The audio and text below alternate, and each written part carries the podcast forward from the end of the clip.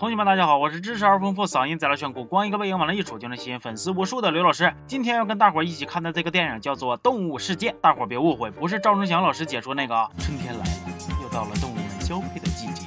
话说男主小郑工作劲头不高，家庭条件不好，老妈卧病在床，媳妇儿都不咋好找。但就是这样一个穷的叮当乱响，还七个不服八个不忿的祖宗，竟然还有一个跟他青梅竹马的小护士为他掏心掏肺。那小护士是图他钱吗？不是。是图他房吗？不是。是图他长得帅吗？是。这一天呢，小护士被病患调理，小郑看不下去，让他辞职。小护士问他：“那我辞职，你养我呀？”气氛变得非常尴尬，他是真没钱，连他妈的住院费眼瞅着都拿不出来了，哪有钱养媳妇儿啊？结果小郑都这么困难了，半道还杀出来一个据说是他发小的眼镜，坑了他一把，让小郑欠了一个外国老头高利贷。这回好了，他虽然没钱、没车、没房，但是他有债呀，老大一笔了，也不能算是一无所有吧。外国老头说了，小郑只要上一艘游轮，进行一场游戏，赢了，他们之间的账就能一笔勾销了，说不定下船的时候还能带一笔钱走。但如果输了的话，那问题就比较严峻了。于是小郑一咬。咬牙一跺脚，把他妈托付给小护士之后，就上船了。船上有像小郑这种欠了钱不得不来的，还有那种上来过好几次的职业选手，专门就是来虐菜鸟赢钱的。因为船上的人呢，搁哪儿来的都有，所以呢，每个人都有一个翻译器，只要把对方脖子上的编号输入进去，就能对话了。游戏规则是，每个人分别有四组，一共是十二张印着剪刀石头布的牌，还有三颗星星。每桌比赛人数为两人一起出牌，剩下的就跟咱们平常玩的那个定钢锤规则是一样的，输的要把自己的星星。给赢的人，当然了，平手就没有人会损失星星了。用过的牌将会被回收。游戏时间是四个小时，直到游戏结束前，星星不少于三颗，手里边没牌的人就算胜出。这其中有一条不满足，就算输了。输的人会被暂时带到小黑屋里。游戏中间有一次贷款的机会，贷款利息按分钟计算，卡片和星星也可以自由交易或者给别人都行。不过你不能偷摸给撇了，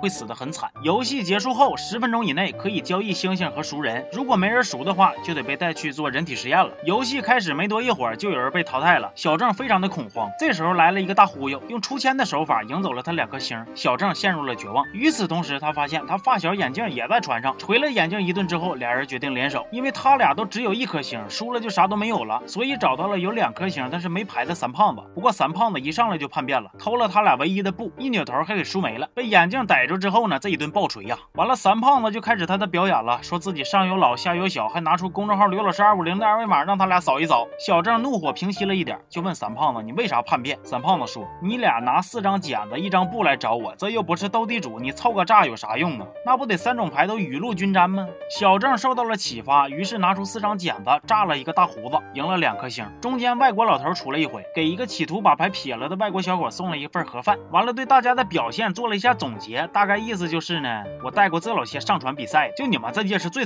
差劲。说完，外国老头就走了。游戏大厅有一个屏幕，能看着每种牌。的剩余的张数，完了，小郑通过他丰富的九年义务教育知识，脑海里边快速的闪过了王后雄、薛金星。他琢磨出一个招这游戏不是能贷款吗？完了，小郑借了一兜子钱，打算垄断石头，制衡剪刀。这个计策是这样的：现在是布最少，剪刀最多，剩下的就是石头。等剪刀咔咔把布都给绞了之后，他们的石头就必胜了。不过谁能想到，布没下去，剪刀呼呼没了。原来呀，他们之前借钱囤石头的事儿被一个外国小哥发现了，然后外国小哥就囤布，等着收拾他们呢。小郑一瞅，我这要是。让你给搞定了，都对不起我脑瓜子上的主角光环啊！于是乎，小郑不仅在牌桌上赢了他，还使了点手段，把外国小哥手里的布也都弄过来了。这个时候，之前的大忽悠来找小郑交易，给他机会抛弃小伙伴下船，不过让小郑给撅了。于是大忽悠又撺掇大伙重新洗牌，在发牌的时候动手脚。小郑揭穿他的阴谋之后，选择跟大伙盲赌，消耗大伙手里的牌，为的就是让大忽悠不得不跟他比赛。大忽悠洗牌的时候就发现少了三张剪刀，后来还摇哪找呢？但其实啊，那三张剪刀已。经被之前领盒饭的外国小伙给撇了，于是大忽悠没办法，只好跟小郑比了。完了，小郑不仅赢了他五颗星，还让大忽悠为之前骗他的事自己抽了自己老些嘴巴子。哒哒哒哒哒哒。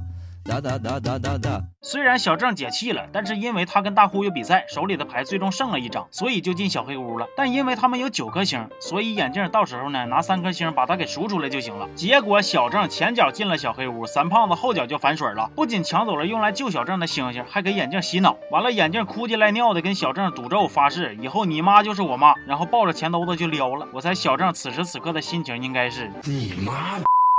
后来小郑还是靠着自救从小黑屋里边出来了，抢回属于自己的钱和星星，还救了一个老爷子。电影的最后，小郑回去找小护士过日子去了。这部电影啊，改编自漫画《赌博默示录》，原著我没看过，不过电影我还是挺喜欢的。除了前四十分钟去了趟厕所，后边就没啥尿点了。李易峰在里边的演技啊，咱们平心而论，真是比以前进步了不少，这个必须得给点个赞。不过呢，也有一些我看完百思不得其解的东西，比如说男主刚被抓的时候幻想出来的追车戏，又是飞檐走壁，又是拳打脚踢，小汽车还差点开成大飞机，咔咔撞的这个惨呐。重点是这段戏除了炫，我并没有看出来对全片有啥作用。如果只是为了表现男主脑洞大的话，那男主可得少动脑啊！你这动一下也太费钱了。另外，这个故事还告诉同学们一个亘古不变的真理，那就是学好数理化，走遍天下都不怕。行了，这期就到这儿了，我是刘老师，咱们下期见啊。